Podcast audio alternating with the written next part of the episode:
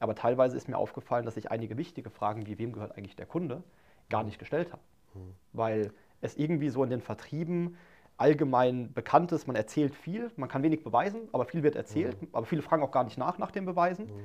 Und irgendwie dachte man so, ja klar, sind irgendwie meine Kunden, weil ich habe sie ja gewonnen, ich betreue sie, ich berate sie. Ja.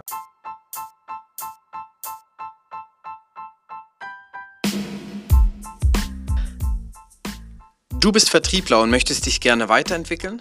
Nie 0815 Vertrieb neu denken richtet sich an alle Vertriebler, speziell in der Finanzbranche. Egal ob im Strukturvertrieb, Maklervertrieb, Einzelmakler oder Ausschließlichkeit, in diesem Podcast wird für jeden etwas mit dabei sein. Wir geben euch Input, wie man in der Branche neu denken, neue Wege gehen und grundsätzlich über den Tellerrand hinausschauen kann. Mein Name ist Stefan Gierschke, ich bin Geschäftsführer der Königswege GmbH, dem aktuell am schnellsten wachsenden Finanzvertrieb in Deutschland. Ich moderiere und hoste diesen Podcast. Ich lade erfolgreiche, uninteressante Menschen aus dem Vertrieb ein, die von ihrem Business berichten und euch Tipps und Tricks an die Hand geben, wie ihr euch noch besser aufstellen könnt, damit auch ihr nie 0815 seid. Denn wer nicht mit der Zeit geht, geht mit der Zeit.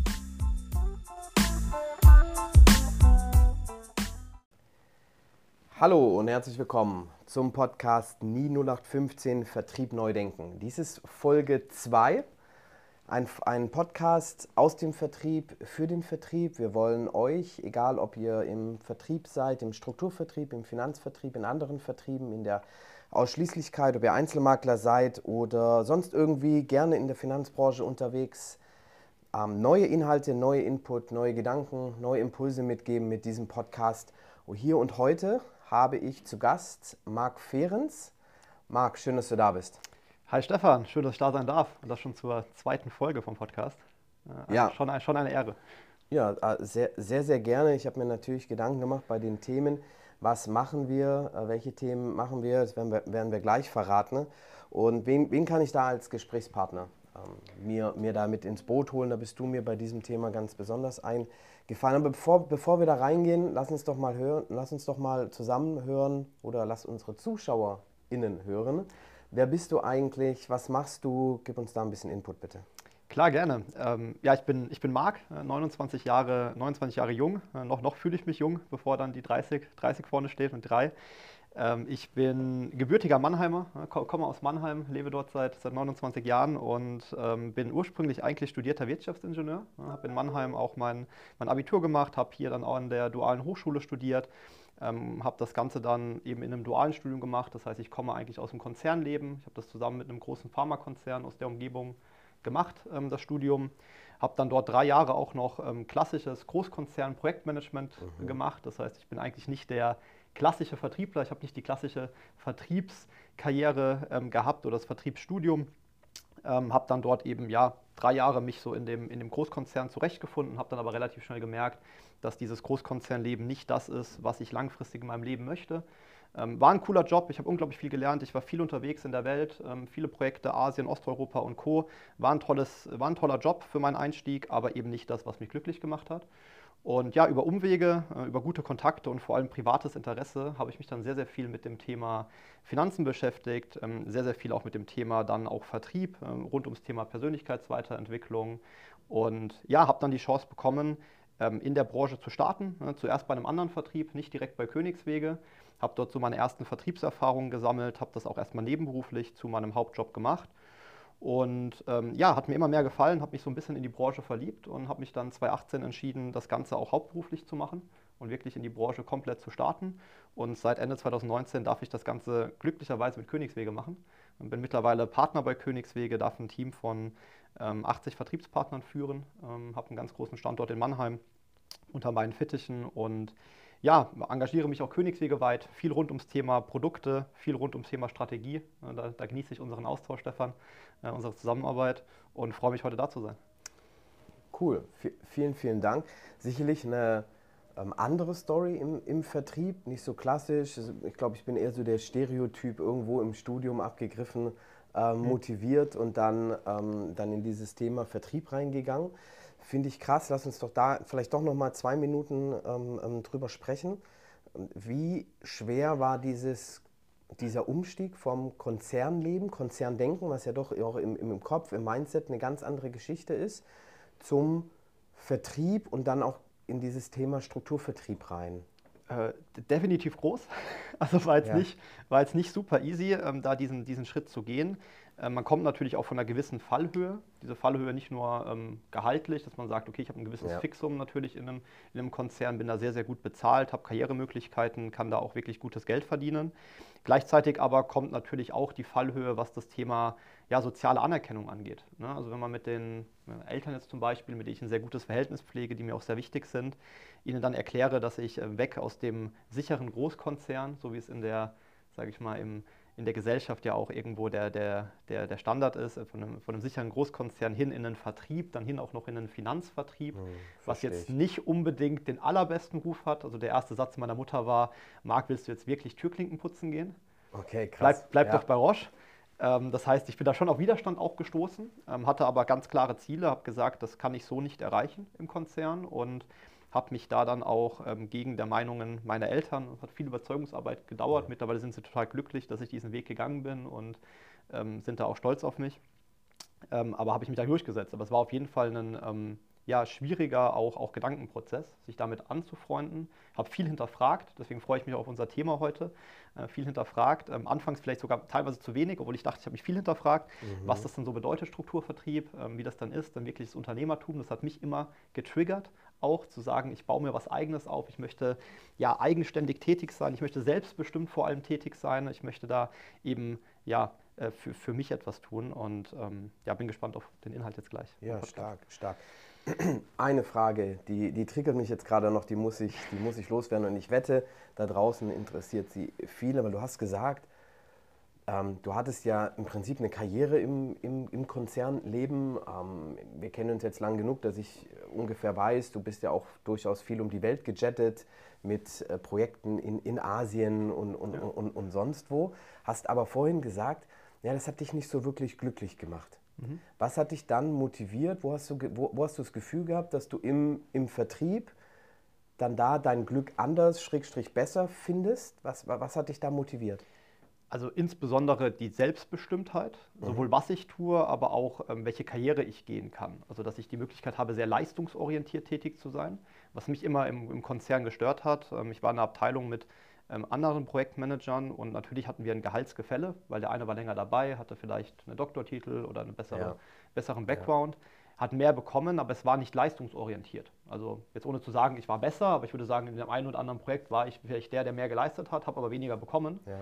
Und das habe ich auch in anderen Abteilungen natürlich mitbekommen und das war etwas, was mich sehr gestört hat. Und ich habe einfach die Chance gesehen, in einem Vertrieb sehr, sehr leistungsorientiert unterwegs zu sein. Ich wollte in jungen Jahren viel geben. Ich hatte da wirklich Bock drauf, mir was aufzubauen. Und das geht natürlich in einem Vertrieb, in einem Strukturvertrieb deutlich besser wie in einem Großkonzern. Da ist dann doch immer noch Senioritätsprinzip. Das ist nicht so einfach da als. Oben sticht unten. Genau, als junger Mensch Karriere zu machen. Viel wurde schon so gemacht. Das sind viele etablierte Charaktere, die ungern ihre Positionen dann für die jungen Leute freimachen. Und deswegen habe ich gesagt, ich nehme das selbst in die Hand oder selbstbestimmter in die Hand. Stark. Vielleicht auch nochmal irgendwann eine äh, eigene Podcast-Folge, dieser, dieser Weggang von einem anderen Karrieresystem, nämlich sag mal, dem, dem klassischen Angestellten-Tum, vor allem aber auch Karriere im, im, äh, im Konzern. Und du hast ja auch nicht wenig Geld verdient. Ist ja nicht so, dass du von, von, von 30.000, 40.000 brutto nee. im Jahr ähm, jetzt die, das ganz große Geld gesehen hast, sondern du hast ja auch schon wirklich. Aber da muss ich mich jetzt zügeln, weil wir haben uns jetzt hier verabredet ähm, und sind ähm, wegen eines anderen Themas da, nämlich die, die Frage, die viele, glaube ich, im Strukturvertrieb umtreibt, ist, mein Kunde, dein Kunde, wem gehört denn dieser Kunde in Anführungsstrichen überhaupt? Ähm, ein, ein ganz, ganz, ganz, ganz spannendes, äh, äh ganz, ganz spannendes Thema. Mhm. Ähm, ja, wenn ich, die, wenn ich dir einfach so spontan diese Frage zuwerfe, ähm, wem gehört der Kunde, was fällt dir da als allererstes, als allererstes ein? Was, was geht dir da als erstes durch den Kopf? Leider nicht mir. Okay. Jetzt haben wir es Jetzt haben wir es ja so, dass ähm, es gibt sehr, sehr viele Strukturvertriebe in Deutschland. Es gibt sehr, sehr viele erfolgreiche ähm, Strukturvertriebe in Deutschland. Also es gibt auch sehr, sehr viele Vertriebler. Mhm. Ähm, das ist eine sehr, sehr hohe ähm, ähm, fünfstellige Anzahl, würde ich, würde ich schätzen. Ich weiß nicht, ob es in die, in die 100.000 1000 reingeht, ist, ist ja aber auch egal. Ähm, wir waren zusammen jetzt auch schon lange. Äh, ich bin jetzt 14 Jahre im Strukturvertrieb, also, ne, also mhm. zusammen kommen wir auch auf eine gute, gute Erfahrungsjahre. Ähm, und man, ich glaube, dass die Masse doch durchaus damit rumläuft, was heißt rumläuft, aber mit dem Mindset rum, rumgeht und sagt, naja, ähm, es ist mein Kunde. Mhm. Was, was glaubst du, woher, wo, woher kommt das? Also ich, ich, dachte ja genauso. Ich kann den Satz vielleicht spontan, mein zweites Bauchgefühl, ja. Gott sei Dank gehört er jetzt mir. Ja, okay. Endlich. Ähm, aber mir, mir, ging das ja genauso. Also ich bin ja, als ich die Entscheidung getroffen habe, mein, den Konzern zu verlassen in den Strukturvertrieb, wurde ich ja auch gelockt mit dem Thema Unternehmertum. Ich baue mir ein eigenes Unternehmen auf, ein Unternehmen im Unternehmen. Ähm, ich habe da die Chance, wenn ich jetzt Gas gebe, da langfristig von zu profitieren. Und das ist irgendwie etwas, was langfristig auch ja, einen Wert hat. Und ähm, da muss ich auch sagen, da bin ich ein bisschen enttäuscht von mir, da dann teilweise auch am Anfang zu wenig Fragen gestellt zu haben. Also ich dachte, ich habe diese Entscheidung sehr durchdacht getroffen, aber teilweise ist mir aufgefallen, dass ich einige wichtige Fragen, wie wem gehört eigentlich der Kunde, gar nicht gestellt habe. Mhm. Weil es irgendwie so in den Vertrieben allgemein bekannt ist, man erzählt viel, man kann wenig beweisen, aber viel wird erzählt, mhm. aber viele fragen auch gar nicht nach nach den Beweisen. Mhm. Und irgendwie dachte man so, ja klar, sind irgendwie meine Kunden, weil ich habe sie ja gewonnen, ich betreue sie, ich berate sie. Ja. Ähm, das ist übrigens ein ganz, ganz wichtiger Punkt, wenn ich, wenn ich darüber nachgedacht habe äh, äh in Vorbereitung mein Kunde, dein Kunde. Also vielleicht, vielleicht kurz noch ein Satz davor. Der Kunde gehört an sich erstmal überhaupt niemandem. Also ne, der Kunde ist im Normalfall eine natürliche Person, ähm, die, die, die selber mündig ist und eine eigene Entscheidung treffen kann. Klar, ich weiß, jetzt wird es den einen oder anderen da draußen geben, sagen, äh, kann auch eine russische Person sein. Ja, aber dann steht irgendjemand da, der eine, der eine eigene Entscheidung treffen kann. Mhm. Also ähm, es ist jetzt nicht so, dass, äh, dass man das jetzt wirklich einklastern kann. Trotzdem sprechen wir in dieser Branche sehr, sehr, sehr, sehr stark dazu. Und die zweit, der zweite Gedanke, der mir gerade kommt, als du darüber sprichst, ist, naja, du hast gesagt, bin selber ein bisschen enttäuscht von mir selber, dass ich da nicht diese Fragen gestellt habe. Ich glaube, dass es extrem schwierig ist, ähm, vor allem am Anfang in, in der Karriere eines Vertrieblers, überhaupt die richtigen Fragen zu stellen. Also überhaupt in diese Richtung zu denken, weil man läuft da so ein bisschen rein.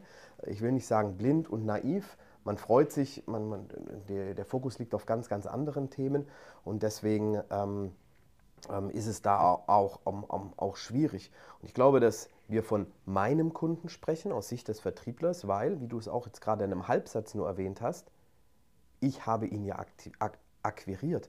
Es ist ja nicht so, dass die, dass die Masse der Vertriebler da draußen rumläuft und sagt, ey, ich musste keine Akquise betreiben und ich betreue Kunden. Ich glaube, dann wäre es einfacher im Kopf zu sagen, naja, ähm, ich sag mal, ein einfacher Bankberater, der macht keine äh, ähm, Akquise selbst, der hat Laufkundschaft, der hat, der hat ein, oder auch viele in der AO, die haben, die haben bestehende Bestandslisten und arbeiten damit. Ich glaube, für die ist es einfacher, im Kopf zu verstehen, okay, das sind nicht in Anführungsstrichen meine Kunden, als so wie wir, die angefangen aus dem Freundes- und Bekanntenkreis über Empfehlungsmarketing und wie auch immer du das Ding nennen willst, ja. sich wirklich was selber aufgebaut aus eigener Kraft, oder? Wie, wie siehst du das? Äh, definitiv. Also es ist ein großer Unterschied. Ne? Ich bin natürlich in einem Vertrieb davor tätig gewesen, wo es nicht darum ging, Bestandskunden zu betreuen, sondern eben neue, neue Kunden aufzubauen. Mhm. Und deswegen die, lag die Akquise natürlich auf meiner Seite. Und ähm, das ist natürlich sicherlich im Kopf ein Unterschied, ob ich den Kunden eben selbst gewonnen habe oder ihn in Anführungszeichen geschenkt bekomme.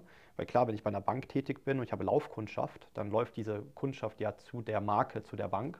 Oftmals ist es im Vertrieb aber ja so, dass die Kunden zu einem selbst kommen, zu der Personenmarke, zu demjenigen und nicht ja. unbedingt mal mit dem Vertriebsnamen immer wirbt. Ja. Und es nur das ist, weswegen die Kunden zum Schluss Kunde werden, ja. sondern sie werden Kunde, weil ich sie ja, angesprochen habe, weil ich sie akquiriert habe, weil ich sie beraten habe und dann eben überzeugt habe, dass sie Kunde werden sollen.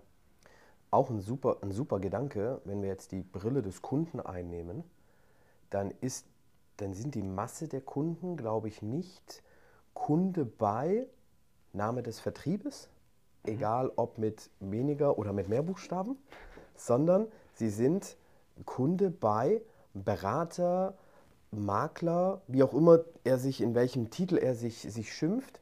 Ähm, XY, Marc Fehrens, Stefan Gierschke o, o, oder, ja. oder, oder, wie auch immer.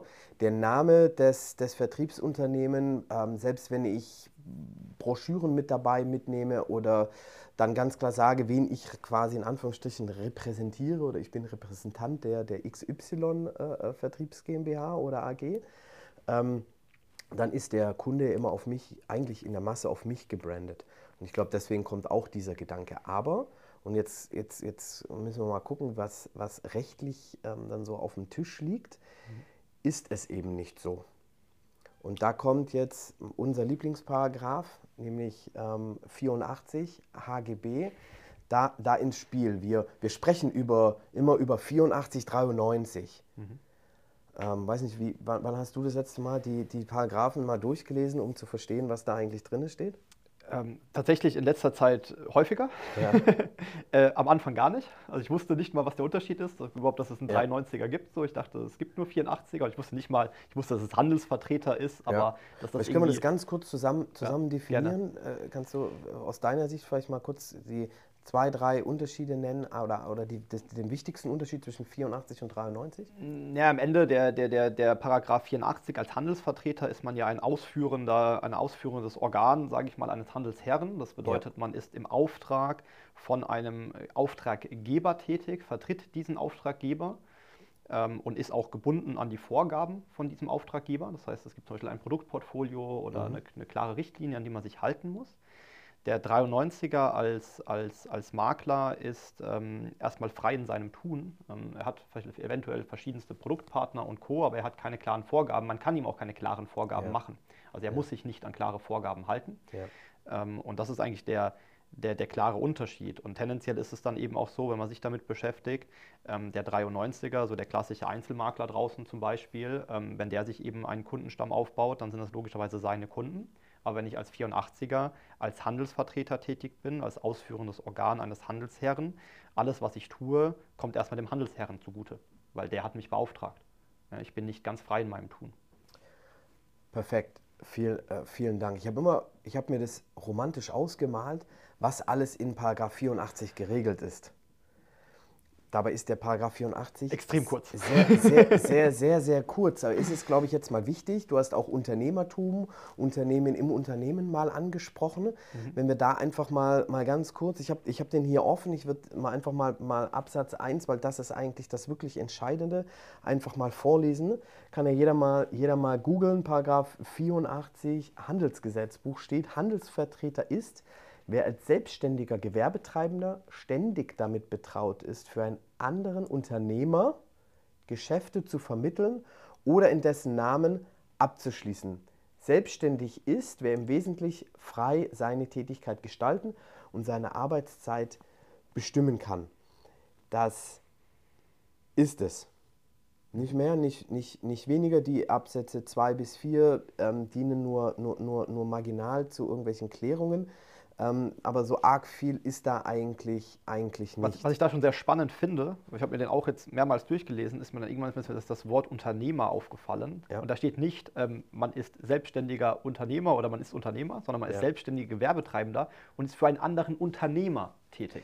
Und man wird aber ja immer als Handelsvertreter gelockt mit, du bist Unternehmer, du baust dir das Unternehmen auf. Ja. Aber letztlich baut man, so ist es hier auch definiert, das Unternehmen eines anderen Unternehmers weiter aus. Vollkommen richtig. Und ich glaube, wir sollten uns gleich nochmal auch mit der Definition von Unternehmer und Unternehmertum vielleicht mal kurz auseinandersetzen, wobei das ein sehr weites Feld ist und es sehr, sehr, sehr schwer ist. Für mich sind in Paragraph 84 eben drei, drei wesentliche Punkte extrem wichtig. Selbstständige Gewerbetreibende, wie du schon gesagt hast, das ist schon von der Definition her vielleicht ein Unterschied zum, zum Unternehmer. Ähm, du hast eine, ne, so kennen wir die meisten Strukturvertriebler, haben ein Gewerbe. Mhm. Ähm, und sie sind dann danach ständig damit betraut, ja, selbst ständig, könnte man auch eine Stunde drüber philosophieren, was das eigentlich bedeutet. Aber Nummer drei, für einen anderen Unternehmer Geschäfte zu vermitteln oder in dessen Namen abzuschließen. Wie du das auch vorhin super schon erklärt hast, du hast einen Auftraggeber und der Auftraggeber gibt dir den Auftrag, ey, such Kunde. Korrekt. Ja, so wunderbar. Und dann finde ich es interessant, dass ein Handelsvertreter per Definition nach 84 HGB zwar selbstständig ist, aber nicht für sich selbst, sondern für jemand anderes tätig ist.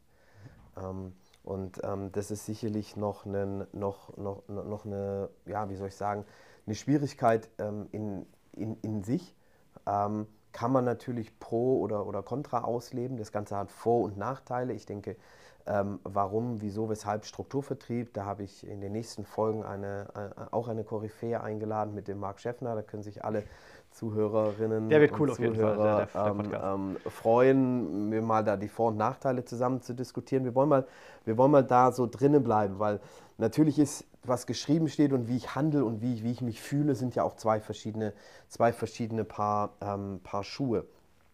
Ähm, aber dadurch wird auch in Paragraph 84 eigentlich geregelt, wem dieser Kunde gehört, weil ich mache das im Auftrag von jemandem. Korrekt. Du machst ja? es nicht in deinem Auftrag und damit ist es auch nicht dein Kunde. Also wie gesagt, der Kunde gehört keinem, aber du machst es ja für einen anderen Unternehmer. Also er Richtig. nutzt Handelsvertreter, er nutzt Paragraph 84 HGB, ja. ja. um seine Kunden, seinen Kundenstamm auszubauen, sein, sein Geschäft auszubauen. Ja, vielleicht nutzen wir eine, nochmal eine andere Begrifflichkeit, die, die sicherlich auch interessant ist, nämlich der Bestand des Kunden. Ne, weil der Kunde an sich ist, ist ja nicht als, als Person wirklich interessant, sondern eigentlich sind es die Verträge, die ein Kunde hat. Die ähm, ist auch wiederum ein anderer, ein anderer Podcast, eine, eine andere Thematik, es sind Bestandsprovisionen etc. Warum ist ein Vertrieb scharf auf den Kunden? Er ist eigentlich auf die Verträge des Kunden scharf, weil diese jeweils Bestandsprovisionen aus, ausspucken. Genau, das ist ja auch, die, wenn man dann, wir sprechen bestimmt gleich noch über Unternehmenswert. Also ja. was, was macht den Wert aus? Ähm, wenn ich irgendwann mal einen Bestand, das können ja Makler tun, verkaufe zum Beispiel, um eine Maklerrente zu bekommen oder einfach Geld zu bekommen, ähm, dann verkaufe ich ja nicht den Kunden. Ich kann ja keinen Kunden verkaufen, ich kann keine natürliche Person verkaufen, wir haben kein Recht auf diese natürliche Person, da hast du total recht. Ich verkaufe den Bestand, ich verkaufe die Bestandsverträge, die daraus entstehenden Provisionen und Co. und, und, und Honorare, die dort eben vereinbart sind, ähm, diese wiederkehrenden Einnahmen. Das ist das, was einen Wert aufbaut, natürlich nicht der Kunde selbst. Ja, perfekt. Dann lass uns mal ganz kurz gucken, wer oder was ist eigentlich ein Unternehmer? Also Gerne. selbstständig, glaub, als Selbstständiger, da würde ich, da, da, sagen dann viele, naja, äh, was ist ein Selbstständiger? Ja, derjenige, der selbst und ständig tätig ist. Korrekt. Ja? Der für und sich selber arbeitet, der ist nicht also angestellt. Mir wurde das früher immer so erklärt, ne, das, kennt, ich, das kennen die meisten hoffentlich auch Zuhörer, die in einem Strukturvertrieb tätig sind. Ähm, es gibt dann so, so einen Cashflow-Quadranten von ja. Robert Kiyosaki, glaube ich ja. mal ursprünglich. Ja, Legende. Ähm, äh, Legende. Ich glaube, es gibt sogar ein Buch, Cashflow-Quadrat, Rich Dad Poor Dad, kennt wahrscheinlich auch jeder. Das klassische, klassische Buch, das man am Anfang geschenkt bekommt. Habe ich auch mal geschenkt bekommen. ähm, dort wird dann immer erklärt, naja, der, der Schritt vom Selbstständigen zum Unternehmer ist, wenn ich es schaffe, mich zu multiplizieren. Also wenn ich nicht mehr selbst für mich tätig bin dauerhaft, sondern wenn ich es schaffe, dass andere für mich tätig sind. Mhm. Das ist ja auch so definiert, wenn ein Unternehmer zum Beispiel mehrere Handelsvertreter hat, die für ihn tätig sind, dann ist es ein Unternehmer, weil er hat Leute, die für ihn tätig sind. Ja. Und ähm, das wurde mir dann im, im, im, Strukturvertrieb auch immer so erklärt, naja, wenn du es schaffst, natürlich ein Team aufzubauen, also unter deiner Handelsvertretertätigkeit weitere Handelsvertreter ähm, zu gewinnen, auf die du dann auch eine, eine Differenzprovision zum Beispiel bekommst und damit wirst du dann eben zum Unternehmer, weil du nicht mehr selbst den Abschluss tätigen musst, nicht mehr selbst die Akquise bei jedem tun musst, ja. sondern du eben Leute aufgebaut hast, denen du dein Wissen weitergegeben hast, die du ausbildest, die eben aufgrund dessen, dass du sie dann eben ausgebildet hast, auch Geschäfte tätigen können und von denen du profitierst. Und dann bist du der Unternehmer. So wurde es mir erklärt. Problem ist nur, also in meiner Welt, da korrigiere mich gerne, wenn ich falsch liege, hat das relativ wenig mit Unternehmertum zu tun erstmal, weil ich ja keinen Anspruch habe, ja. einen langfristigen Anspruch auf diejenigen. Ja. Es sind nicht meine Angestellten. Ja. Es ist nicht so, dass sie, sie, ich, ich, sie angestellt habe und da irgendwo eine funktionale Weisungsbefugnis habe, sondern sind erstmal Selbstständige. Und wenn ich das, und jetzt kommt das Problem, das Unternehmen verlasse, den Strukturvertrieb verlasse, meinen Handelsherren verlasse, habe ich ja gar keinen Anspruch auf mein Unternehmen. Und hier kommt dann der große Clash irgendwo, was es wirklich bedeutet, Unternehmer zu sein. Äh, vollkommen richtig. Also ähm, du hast jetzt die zweite Dimension eines äh, Strukturvertrieblers aufgemacht, nämlich sein, sein Team oder das potenzielle Team für all die, die Teamaufbau Genau, aber das bedeutet für mich ja auch Unternehmertum. Nur weil ich viele Kunden habe erstmal und irgendwie viele Bestandsverträge, ist das für mich nicht Unternehmer sein, weil das ist dann, ich bin selbstständiger Vertreter und habe einen großen Stamm. Also in meiner Welt war das immer so, ich habe mich immer erst ja. als Unternehmer gesehen, wenn ich ein Team habe. Das hat für mich so Unternehmer ausgemacht. Ja, also das kann man natürlich sehen. Ähm, es gibt neben dem Aufbau viele, viele in, in, meiner Welt heißt es Profiberater, die das Ganze über Assistenten und, Ange und, und genau, Ange Ange Angestellte genau. lösen. Die haben, die haben oft eine viel äh, klarere Bindung, denn, ähm, oder, oder, den Satz möchte ich gerne noch zu Ende führen, die sind oftmals, ich habe viele Pro, sehr, sehr gute Profiberater, äh, nicht nur äh, in unserem, sondern vor allem auch in anderen ähm, Strukturvertrieben kennengelernt, die sind oft mehr und bessere Unternehmer als jeder Teamaufbauer. Möchte ich niemandem zu nahe treten, aber ich glaube, viele, viele wissen, was ich, was ich damit Würde meine. ich so unterstreichen, ja. Ähm, ähm, weil, sie anders, weil sie eben auch anders denken. Aber da, da, darum geht es mir jetzt gerade nicht. Das Interessante ist, dass der Profiberater der Angestellten hat eine tatsächliche vertragliche Bindung zwischen ihm und seinem, seinem Assistenten, seiner Assistentin hat, ähm, egal ob mit oder ohne 34D. Ähm, welche vertragliche Bindung hast denn du zu deinem Team? Erstmal kein, gar keine. Also ich habe, ich habe eine, ich habe einen Geschäftsplan, einen Vertriebspartnervertrag, ja. einen Geschäftspartnervertrag unterschrieben mit meinem Handelsherren. Ja. Und dort wird geregelt, dass wenn ich eben jemanden als Handelsvertreter anschließe, ich eine gewisse Differenzprovision bekomme. Aber ich habe mit ihm direkt kein vertragliches Verhältnis. Ja. Und auch das macht ja für mich Unternehmer aus, auch das Thema Risiko eingehen. Und Risiko bedeutet für mich auch eine Verpflichtung einer Gehaltszahlung zum Beispiel. Und das habe ich gar nicht. Deswegen finde ich auch Handelsvertreter an sich eine total spannende Thematik. Also ich will das auch gar nicht schlecht reden. Ich bin ja immer noch Paragraph 84er, wäre ja, ja. blöd, wenn ich es jetzt nur noch schlecht reden würde. Ähm, ist natürlich schön, dass ich da nicht diese riesige Verpflichtung habe, aber ich habe damit auch keinen Anspruch erstmal. Ich habe rechtlich keinerlei Vertrag mit ja. meinem Team. Genau, und da, darauf wollte ich hinaus. Du hast, ähm, und da wieder Bogen, den Bogen zu spannen, zu, zu spannen zum Unternehmertum ist, du hast keine vertragliche äh, Basis ähm, zu, deinem, zu deinem Team, damit auch überhaupt gar keine Weisungsbefugnis in irgendeiner Art und Weise. Mhm. Und der Kunde gehört auf dem Papier auch nicht dir. Also was ist denn dein Unternehmen eigentlich wert? Ich habe mal geschaut, Definitionen von, von Unternehmer. Das Oxford-Lexikon, und wie auch immer gut diese Quelle sein mag, es ist nicht Wikipedia, es ist das Oxford-Lexikon besagt, dass Was sagt ChatGPT dazu? Ja, auch modern, auch fragen. Ah, so, so, modern und digital bin ich anscheinend noch nicht. Aber also machen wir gerne nochmal. Aber ein Unternehmer ist Eigentümer eines Unternehmens. Mhm.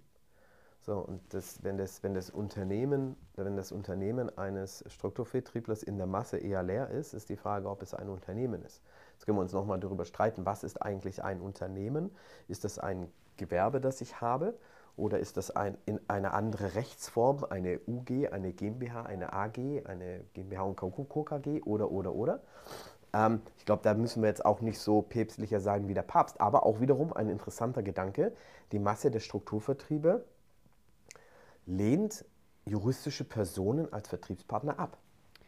Das stimmt auch. Das war mir auch so nicht bewusst. Natürlich dachte ich irgendwann, wenn ich Unternehmer bin, sowas wie eine GmbH kann auf jeden Fall Sinn machen, weil rein egoistisch gedacht steuerlicher Thematiken ja. hat man hier mit Holdingstruktur und so weiter natürlich gewisse Vorteile.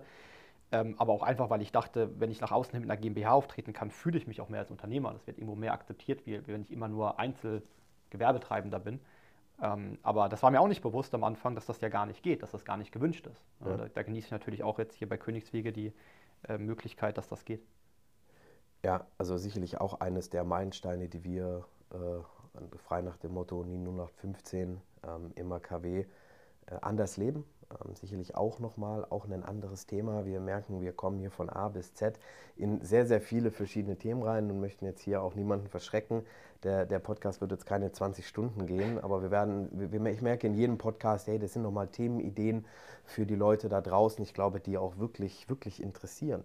Ähm, ich glaube, als, als Fazit dieser, dieser ganzen Diskussion können wir festhalten, einen richtigen Unternehmenswert baust du dir als Handelsvertreter nach 84 HGB eigentlich de facto gar nicht so richtig auf, weil dein Team nicht dir gehört, in Anführungsstrichen und die Kunden eigentlich auch nicht. Also denke ich, denke ich weiter. Ich möchte irgendwie mal zur Ruhe setzen. Auch, auch das ist ein anderer Podcast, da habe ich Steffen Jonen für gewinnen können demnächst, mit uns darüber zu sprechen. Aber auch das Thema Wechsel eines Strukturvertriebes etc. rechtlich einfach eine ganz, ganz schwierige Situation, weil du kannst dein Team offiziell nicht mitnehmen, weil das wäre Abwerbung von Vertriebspartnern. Da, da, da, dagegen spricht die Masse der Vertriebspartnerverträge da draußen. Und Definitiv. Kunden kannst du eigentlich auch nicht mit, also darfst du eigentlich laut Gesetz ja auch nicht. Man hat im Endeffekt einen Scheinunternehmenswert, solange man dem Vertrieb treu ist. Ah, interessant. Weil solange ich dem Vertrieb treu bin, haben erstmal alle den gleichen Geschäftsplan unterschrieben. Ich ja. habe mittlerweile mitbekommen, dass mein alter Vertrieb schon zweimal den Geschäftsplan leicht angepasst hat, seit ich weg bin. Das ist natürlich auch ein Risiko, das man trägt, aber ja. das ist ein anderes Thema auch, auch nicht für heute.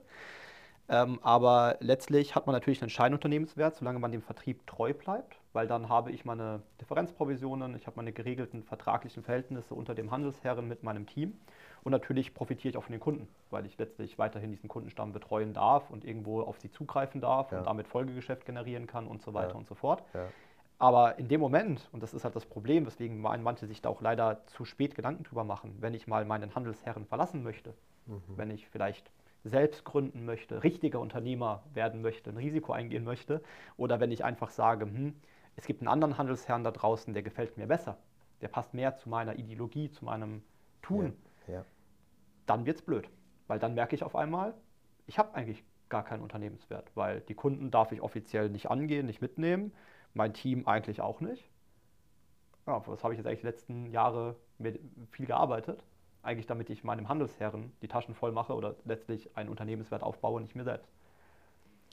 Ein Triggerpunkt habe ich noch ähm, zu dem Thema, das mir nochmal verdeutlicht hat, was, was eigentlich vielleicht auch Unternehmertum bedeutet oder was, ähm, was ich mir als Unternehmenswert aufbaue, ist die, das Szenario, ich bin ähm, ja ein, zwei Jahre älter als du, habe zwei, hab zwei Kinder, bin verheiratet ich will nicht sagen, stehe da mitten im Leben, das, das, das tust du auch, aber ähm, hab da ähm, uns, und, uns trennen mehr als nur ein, zwei Jahre nebenbei, ähm, ähm, da einen, einen, kleinen Erfahrungsvorsprung, ähm, was, ich, was ich auch sehr genieße und, und mit meiner Frau zusammen, wir natürlich beschäftigen wir uns schon auch mit den Szenarien, was passiert, wenn ich nicht mehr da bin, was passiert, wenn wir nicht mehr da sind, was, was, was passiert dann. Und ich arbeite ja auch keine 20 Stunden die Woche und möchte, dass meine Familie abgesichert ist. Und natürlich habe ich eine Risikolebensversicherung. Ähm, aber was würde ich als Vertriebler hinterlassen, wenn ich morgen nicht mehr, nicht, nicht mehr da bin? Was du musst dann auf den Goodwill des Handelsherren hoffen, dass er da irgendwas für dich macht, weil ja. geregelt habe ich es bisher nur bei uns gesehen. Ja. Ähm, also wirklich schriftlich. Ja wir natürlich nicht jeden Vertrieb in Deutschland mir anschauen können oder jeden, jeden Vertrag lesen können. Ähm, aber das ist eine, eine, sehr, sehr gute Frage, weil letztlich werde ich ja auch Unternehmer, um etwas zu schaffen, auch für die Nachwelt zu schaffen, für, mhm. mein, für meine Nachkommen und sage, ich möchte hier etwas hinterlassen und ähm, das habe ich halt nicht, solange hier nichts vertraglich geregelt ist. Ja, also absolut. Mir ist bewusst geworden, dass der Unternehmenswert eines Finanzdienstleistungsunternehmers in dem Moment, wo er aus diesem Leben scheidet, verpufft. Meine Frau hat, äh, wenn ich, wenn ich auf meine Vertriebskarriere schaue, keinen Anspruch auf überhaupt etwas, weil die Kunden gehören nicht mir und sind auch nicht, sind, sind auch nicht meine Partner. Mhm. Es, es, der, der normale Mechanismus des Strukturvertriebes würde eben so laufen, irgendjemand übernimmt meine Kunden. In der Masse geht das erstmal eine Hierarchie nach oben. Meine Partner rutschen einfach eine Position weiter zu meinem Mentor, zu meiner Führungskraft als direkte. Und dann war es das. Ich hoffe, es sind eine Menge Leute traurig und ich hoffe, meine Frau steht dann nicht im Regen, aber ne, das ist dann ähm, klar. Und auch da haben wir als Königswege ähm, etwas, an, etwas anders gelöst. Auch da will ich nicht zu viel, zu viel spoilern. Aber auch da bin ich sehr stolz drauf, was wir also unser Face-Out-Modell und auch in, in, den Szenarien des Ausscheidens ähm, kreiert haben. Aber wir würden gerne noch thematisch bleiben. Machen Heute wir. jedenfalls beim Thema ähm, ähm, Kunden, weil wir haben jetzt das, wir haben jetzt Kannst gerne noch ein paar Mal einladen. Ich habe da noch ganz viele Punkte zu den anderen Themen, aber sehr gut, sehr gut. Dann machen wir uns einfach den Podcast in der, in der Zukunft einfach nur zu zweit. Wir haben, wir, wir haben jetzt ja ein Problem aufgebaut. Das Problem heißt, oh, 84er, da gibt es halt gewisse Grenzen in diesem Drang nach Freiheit, nach Individualismus, nach Unternehmenswert ähm, ähm, etc. Und da sind wir dann als, als Königswege, auch mit, mit, mit deiner Mithilfe, von, mit, Hilfe von, von vielen anderen, ähm, weitergegangen. Willst du, willst du da vielleicht mal kurz Einblick geben, was wir, was wir da geschaffen haben? Sehr gerne, weil es, glaube ich, das größte Projekt von uns war letztes Jahr. Es begleitet uns nicht nur letztes Jahr, es wurde schon früher, früher getriggert, früher ins Leben gerufen, ähm, wie wir dieses Problem, nenne ich es mal, ne, diese Herausforderung, ich rede gerne über Herausforderungen, äh, lösen können. Es hat uns auch einiges an Zeit, einiges an Geld gekostet, vor allem Anwaltskosten, ähm, hier eine Lösung zu finden für, für unseren Vertrieb. Äh, natürlich für mich natürlich auch super, weil ich konnte mitwirken und wusste, okay, wenn ich das, wenn ich das hinbekomme, dann ähm, ist es natürlich auch mein, mein Wert, weil ich bin letztlich ja. einer, der, einer der, der, der größeren Strukturen von Königswege. Und ähm, ja, wir haben dort ähm, jetzt angefangen, uns zu überlegen, wie können wir diesen Paragraph 84 HGB aushebeln wäre zu viel, aber eben optimieren für unsere für unsere Partner und haben es geschaffen, mit unserem neuen VP-Vertrag, den wir letztes Jahr gelauncht haben, unserem neuen Vertriebspartnervertrag, wirklich ein Recht einzuräumen für unsere Handelsvertreter, dass sie einen Anspruch auf ihre Kunden, auf ihre gewonnenen Kunden haben und diese im Falle des Trennens von Königswege, also wenn sie sich für einen anderen Weg entscheiden sollten, mhm. eben auch mitnehmen dürfen. Und das ist für mich schon revolutionär, weil ähm, damit habe ich die Chance, wirklich einen Unternehmenswert aufzubauen. Ich knebel mich nicht an den Vertrieb, so im Motto von, wenn ich gehe, ist mein Unternehmenswert nichts mehr wert. Es spornt uns als Königswege an, so gut zu sein, so ein guter Dienstleister, der beste Dienstleister für unsere Handelsvertreter, dass die eben nicht gehen. Und wenn sie gehen, dann dürfen sie gehen. Reisende soll man auch nicht aufhalten. Ich möchte sie nicht mit Angst und mit, naja, wenn du gehst, ist alles weg, halten. Absolut, wow, du hast super, also super zusammengefasst. Da steckt jetzt ganz viel drin, über das wir noch ähm, die nächsten 15, 15 Minuten uns nochmal noch mal unterhalten sollten. Ähm, das hast du auch vorhin schon mal gesagt, solange man dabei ist, ist alles gut. Solange man, sobald man sich entscheidet, man geht woanders hin, ist man persona non grata. Man ist auf einmal nicht mehr Teil des Ganzen ähm, und ähm, ist da so ein bisschen, ein bisschen geächtet. Mhm. Und dann geht natürlich auch die Angst für viele Vertriebler los, wie, wie, wie funktioniert das jetzt und, und, und wie kann ich das? Und dann gibt es viele Grauzonen und dann gibt es viele keine Ahnung, vielleicht Maklerpools oder andere Makler oder andere Strukturvertriebe, die dir irgendwas Dubioses raten. Ne? Kunden kontaktieren oder nicht kontaktieren. Es ist aber immer eine Grau, teilweise in Schwarzzone. Angesprochen werden, Kunden besprechen dich an, dann gibt es Geruchsurteile, ähm, in denen steht, naja, du darfst irgendwie 200 Telefonnummern auswendig im Kopf äh, kennen. Da stelle ich mir die Frage, ob das überhaupt jemand in der heutigen Zeit kann oder, oder auch wirklich. Auch, auch wirklich also ich kann es nicht, aber ein anderes Thema. Mit, mit, Sicherheit die, die, die wenigsten. Ich glaube, dass, dass Unsicherheit viele davor ja, nicht schützt, aber viele davor zurückschrecken lässt, überhaupt einen Weg raus aus den bisher gewohnten, aus der gewohnten Umgebung zu gehen? Definitiv. Also ich kann ja so offen sein und darüber sprechen, dass ich natürlich mit, mit vielen Leuten aus der Branche im Austausch stehe. Ähm, ich bin, bin ja auch Vertriebler und möchte natürlich das, was wir hier geschaffen haben, weitertragen und den Leuten natürlich auch zeigen, was für tolle Möglichkeiten wir hier etabliert haben. Und man hat den einen oder anderen Kontakt, der sehr, sehr gerne lieber für uns vermitteln würde oder sich einen wirklich einen Unternehmenswert bei uns aufbauen würde, der aber einfach zu viel Angst hat, seinen aktuellen Vertrieb zu verlassen, weil dann Kündigungsfristen von 12, 24 oder sogar 24 Monate bis zum Jahresende in dem Vertrag ausgemacht sind. Ja, das ist schon krass. Ähm, und man dann natürlich die Angst hat, wenn mal die Kündigung eingereicht ist, wie wird mit mir umgegangen? Mhm. Was passiert? Mhm. Kann ich überhaupt noch vermitteln? Kriege ich überhaupt noch Auszahlungen? Ja. Werde, ich, werde ich irgendwie ausbluten gelassen und so weiter? Ja. Und so ganz viele Ängste. Und darf ich dann, wie geht es danach rechtlich? Kann ich meine Kunden dann doch noch irgendwie davon überzeugen, zu mir zu kommen? Wie mache ich das auf einem rechtlich fairen Weg? Ja. Weil dafür müssten die Kunden, Kunden proaktiv auf mich zukommen. Ich darf sie nicht wirklich proaktiv darauf ansprechen. Und das sind alles so ganz große Unsicherheiten. Wer von meinem Team kommt denn überhaupt mit? Wer bleibt aus Angst dann doch da? Wie viel verliere ich, wenn ich jetzt gehe? Und dann bleiben viele bei einem System, wo sie eigentlich nicht ganz glücklich sind, einfach aus Angst. Und das ist sehr schade. So, und Angst, wissen wir, ist der schlechteste Ratgeber. Dennoch verständlich, weil Sicherheit ein ganz, ganz großer Faktor für ganz, ganz viele Menschen ähm, sind, ähm, auch für uns. Ähm Definitiv. Und deswegen ganz kurz zur Sicherheit, wenn ich ganz kurz noch was sagen kann dazu, ähm, weil das ist auch mein Problem, was mir auch ganz oft ähm, suggeriert wird von anderen Vertrieben dann mit, ähm, ja, aber am Endeffekt, ähm, wenn du dann wirklich mal eine Krankheit hast oder so, wir stehen dann schon für dich ein. Da wird immer viel erzählt, aber ich habe nie die Sicherheit, dass ich irgendetwas schriftlich bekomme. Mhm. Und auch dieses, ja, ich kann meine Kunden irgendwie dann auf einem Grauzone kontaktieren, aber ich habe die Sicherheit nicht. Und das ist ein großes Problem. Was ich genieße, ist die Sicherheit bei Königswege, wirklich zu wissen, was passiert, wenn ich mal ausscheide, was passiert, wenn ich im Worst Case versterben würde. Ich habe eine schriftliche Regelung dazu, einen Anspruch drauf. Ich habe einen Anspruch drauf, steht in meinem VP-Vertrag drin, ich kann meine Kunden mitnehmen. Ja. Und das ist das, was mir Sicherheit gibt. Und, und das ist das, du hast das revolutionär genannt. Mhm. Ähm, das ist das, wie die Branche es natürlich auch aufgefasst habe. Also ich habe da sehr viel, äh, sehr, sehr interessantes Feedback aus der, aus der Branche zu bekommen, auch von A bis Z ähm, auch ähm, andere äh, äh, Kommentare von äh, kannst du ja nicht machen bis hin zu äh, warum hast du das nur nötig, das zu machen. Für mich ist der, ist der nächste Schritt in der Evolution für die Branche ähm, ähm gewesen, denn ähm, Angst ist nichts, womit ich führen möchte, weder unser Unternehmen noch nach außen hin in irgendeiner Art und Weise, sondern mit, ja, mit Vertrauen. Und ich glaube, dass das sehr, sehr viel Vertrauen schafft. Und sicherlich wird der eine oder andere die goldene Regel kennen. Und, und, und viele Unternehmen schreiben das und auch vor allem auch in dieser Branche schreiben sich das irgendwie in irgendeiner Art auf die, auf die Fahne. Ne? Berate so, wie du selbst beraten werden möchtest. Das mhm. kommt aus dem, es kommt aus dem Neuen Testament. Ähm, ist jetzt nicht, nicht jeder so bibelfest wie, wie, ich, ist auch nicht schlimm, aber ich glaube, das ist gesellschaftlich akzeptiert. Die Regel, ähm, behandle die Menschen so, wie du selber behandelt werden möchtest.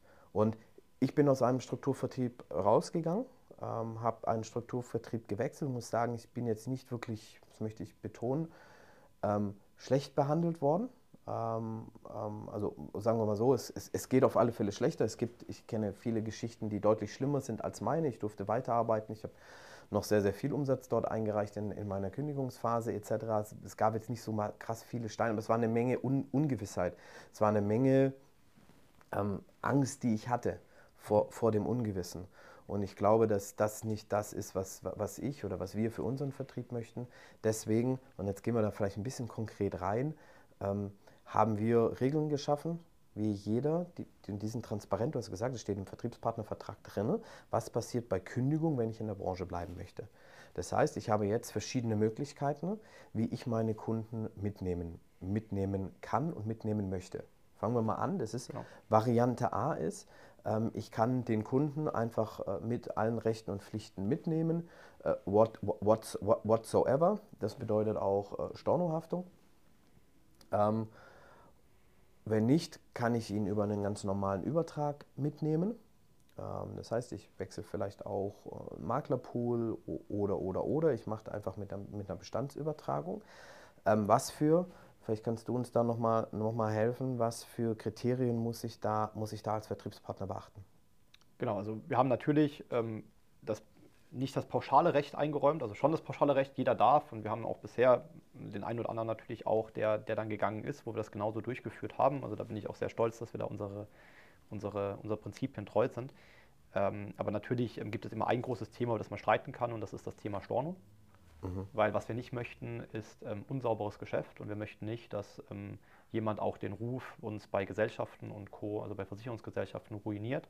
Das bedeutet, wenn er geht, ähm, unterschreibt er dann in seiner in seiner Vereinbarung, wenn er eben alle Kunden ohne Rechte und Pflichten übernehmen möchte, sondern eben einfach über Übertragungen arbeiten möchte, also Verträge in seinen Bestand zieht von seinen Kunden und sie rüberzieht. Das darf er dann auch. Er kriegt auch das Kontaktrecht eingeräumt. Das heißt, Richtig, er darf seine, ganz, ganz wichtig. Ganz wichtig, darf seine Kunden proaktiv kontaktieren. Das darf ja. er nämlich normalerweise nicht. Steht auch im Vertrag so drin, dass er, sein, dass er eben nicht alle Unterlagen rausrücken muss, wie ich das in meinem Vertriebspartnervertrag früher hatte. Genau. Dass ich im er darf die jegliche Kundenakten, damals ja noch physisch, heute ist das äh, viel, viel digitaler, ja eigentlich äh, äh wegschicken genau. müssen. Er hat das Kontaktrecht, er darf die Kontaktdaten behalten, er darf die Vertragsdaten behalten, er darf wirklich mit diesen Kunden dann weiterhin arbeiten, aber er muss eben dann eben sich auch ähm, dazu verpflichten, hier keine, ähm, keine Stornos ähm, aktiv zu produzieren, also keine Umdeckungsaktionen zu fahren, ja. Ähm, eben da nicht unsauber mit umzugehen, einfach damit wir uns schützen. Ähm, und ähm, ja, das ist eines der, der, der, der zentralen Elemente. Ja, also ganz, ganz wichtig. Ich fülle füll das vielleicht hier und da nochmal mit Leben. Gerne. Ähm, eigentlich gibt es, gibt es zwei Dinge, warum ein Strukturvertrieb das im Normalfall nicht macht. Das ist A, es ist der Bestand. Ich möchte den Bestand nicht abgeben ne, weil der Bestand gibt mir Bestandsprovision und eine gewisse, ein gewisses Einkommen. Ein Unternehmenswert. Es ist, ist ein Unternehmenswert, ja. Das äh, ist, auch der Unternehmenswert ist mir ganz, ganz, ganz wichtig. Dagegen muss ich immer entgegenhalten, naja, egal was ich mache und egal wie, wie, wie ich es mache, die Masse nimmt die, die, die absolute Masse ihrer Kunden ja auch trotzdem mit, egal ob sie dürfen oder nicht. Sie, sie finden Wege. Und warum sie in, ein, in Grauzonen oder Schwarzzonen reinlaufen lassen, nur um sie erpressen zu können, dass falls ich was finde, sie, sie verklage von etwas, was eigentlich in Anführungsstrichen Usus ist. Ich räume auch dem Kunden damit ja eventuell gar nicht das Recht ein, selber zu entscheiden. Ja. Weil wenn der Kunde nicht auf die Idee kommt oder es nicht mitbekommt, wenn, wenn, wenn Berater X oder Makler Y wechselt, wohin, wo auch immer er gehen mag, ähm, dann, dann hat er, hat er teilweise gelitten und wir wissen alle, wie es aussieht. Ein Kunde, den ich nicht selber gewonnen habe, der wird nicht so gut betreut im, im Vertrieb. Also der, der, Kunde wird aus meiner Sicht nicht besser gestellt, nur weil er beim Vertrieb bleibt. Es mag Fälle geben, wo das so ist und das hat immer Pro, hat immer Pro und Contra. Ähm, deswegen sag, ist, ist halt meine Meinung immer gewesen, ja, dann, dann, dann, gib, dann gib sie ihnen halt mit. Das ganz große Risiko, das hast du gesagt, ist eigentlich das Storno. Das ist der, der, der ganz, ganz große Grund, warum ich zurückgeschreckt bin und gesagt habe, boah, das ist, das ist eine Herausforderung, das müssen, das müssen wir regeln, weil ähm, ähm, es gibt die, die Stornoabwehrmaßnahme, die geregelt werden muss. Auch das ist in, dem, in, dem, in der Trennungsvereinbarung, die wir dann aufsetzen, geregelt. Also äh, A, du hast x Monate Zeit, um deinen Bestand zu übertragen. B, du bist für die Stornoabwehrmaßnahme selbst zuständig. Ne?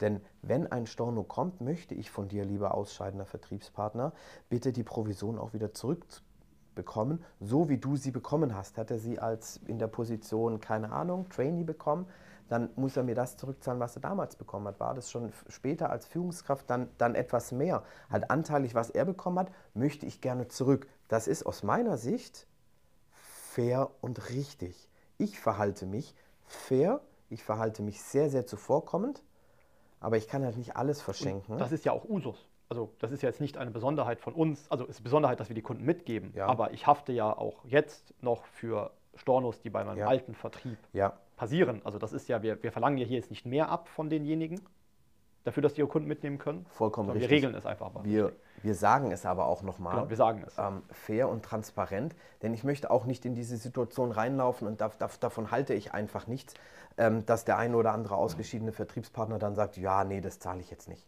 Oder darauf habe ich keinen Bock. Oder sich in irgendeiner Art und Weise rauswindet weil das halte ich nicht für, für lauter, das halte ich nicht für integer, das, ist, das, hat, das hat nichts mit einem ehrbaren Kaufmann zu tun. Mhm. Man kann nicht immer etwas für Stornos, vollkommen richtig, aber das ist Teil des Deals, Teil, Teil des Jobs. Du hast dein Geld halt noch nicht verdient. Es ist halt nicht so. Dann kauf dir den Lambo nicht, dann gib das Geld nicht auf, sondern sei ein ehrbarer Kaufmann, funktioniere richtig. Ja. Das muss man halt Vertriebspartnern vielleicht auch beibringen.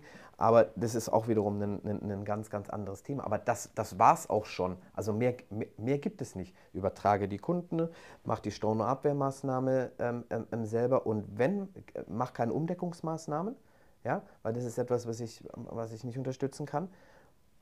Und wenn ein Storno kommt. Das sind, das sind vier ganz einfache Punkte, die eigentlich, wie du schon gesagt hast, Common Sense sind, die total normal in der Branche sind. Wir regeln sie halt noch einmal schriftlich.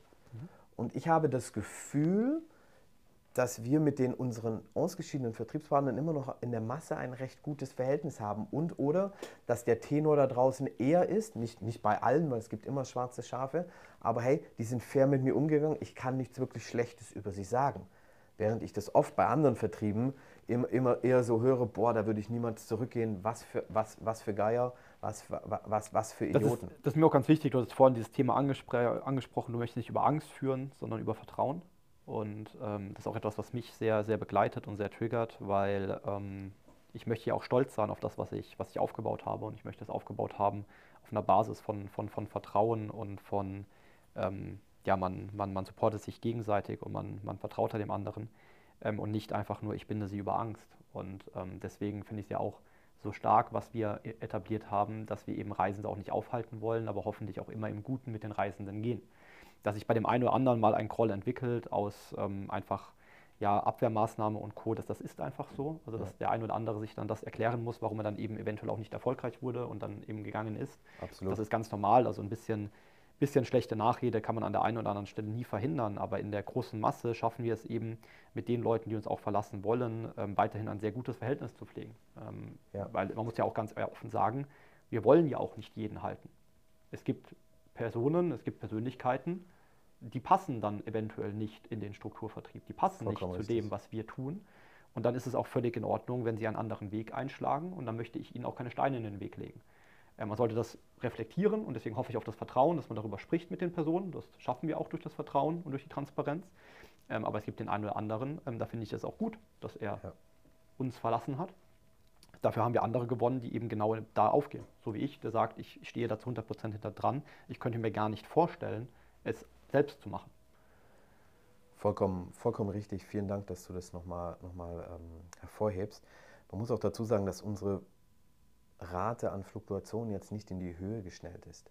Dass das jetzt nicht etwas ist, seitdem wir diesen Vertriebspartnervertrag seit Oktober haben, wo wir sagen, okay, weil davor bin ich gewarnt worden von einigen auch sehr prominenten Persönlichkeiten in der Branche, da machst du eine Tür auf, Stefan. euch rennen dann massenweise die Leute weg. Ähm, dem ist nicht so. Also ich habe nicht das Gefühl, unsere, unsere Quoten sprechen da eindeutig dagegen. Im Gegenteil, A, ich habe eine Sogwirkung erzeugt, dass die Leute sehen, ha, die denken anders, die machen anders, die gehen Vertrieb anders an, nie 0815 immer KW. Und ich glaube, dass die, dass die Leute, die es richtig verstanden haben, auch unseren Mehrwert verstanden haben, dass die eher bei uns bleiben, also sagen, ich habe hier eine Sicherheit, warum sollte ich diese aufgeben? Ähm, wenn ich gehen möchte, kann ich das immer noch, kann ich das immer noch tun. Ja? Und natürlich muss ich mich anstrengen, denn wenn ich keinen Mehrwert habe, dann müssen die Leute auch gehen.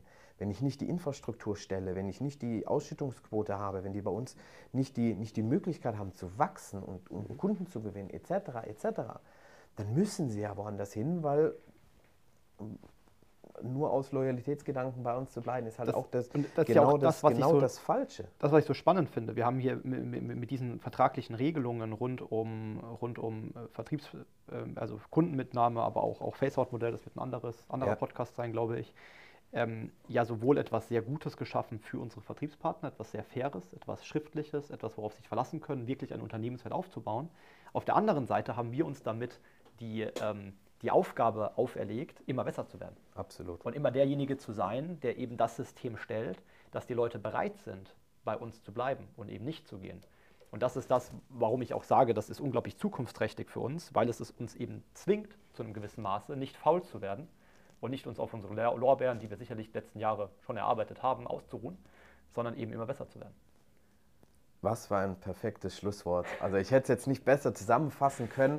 Ich glaube, dass das unser Auftrag ist. Wir haben ein System geschaffen, wie du schon gesagt hast, das, das gut ist. Das finde ich auch optimal. Also es ist nicht perfekt, aber es ist schon wirklich sehr, sehr gut. Wir, wir, müssen, daran, wir müssen daran weiter arbeiten. Das ist, das ist unser Auftrag. Es wäre schade, wenn es perfekt wäre, weil dann könnten wir es gar nicht mehr besser machen. Richtig, deswegen vermeide ich dieses, dieses Thema auch. Also wir sind ja noch in einem klaren, also ganz, ganz klaren Skalierungszeit.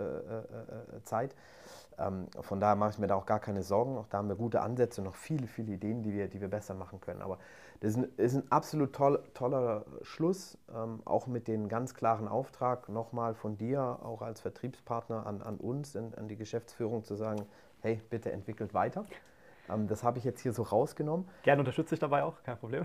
Vielen, vielen Dank. Wir haben jetzt ein bisschen länger gebraucht, als wir eigentlich geplant haben für den Podcast. Sicherlich auch, weil wir am Anfang ein bisschen mehr Smalltalk gemacht haben. Aber ich glaube, dass das sehr, sehr spannende Themen sind.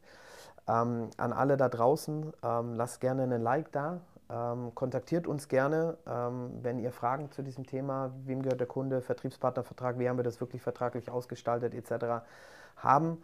Ähm, super spannendes Thema, lass uns da in den Austausch gehen, habe ich richtig Bock. Marc, vielen, vielen Dank für deine Zeit, war eine, me eine, eine mega Unterhaltung. Vielen, vielen, Dank. Vielen, vielen Dank für die Einladung, Stefan. Äh, vielen Dank an die ganzen Zuhörer. Ich hoffe, wir konnten euch unglaublich viel wertvollen Input mitgeben und ähm, was ich euch noch mitgeben kann als allerletztes, und dann sind wir auch durch, ähm, hinterfragt, hinterfragt die Dinge. Ich habe sie zu spät hinterfragt. Was bedeutet Unternehmenswert? Was bedeutet mir, wem gehört der Kunde? Und wenn ihr Fragen habt, kommt jederzeit gerne, gerne auf uns zu. Hervorragend. Vielen Dank. Bis Dankeschön. Bald.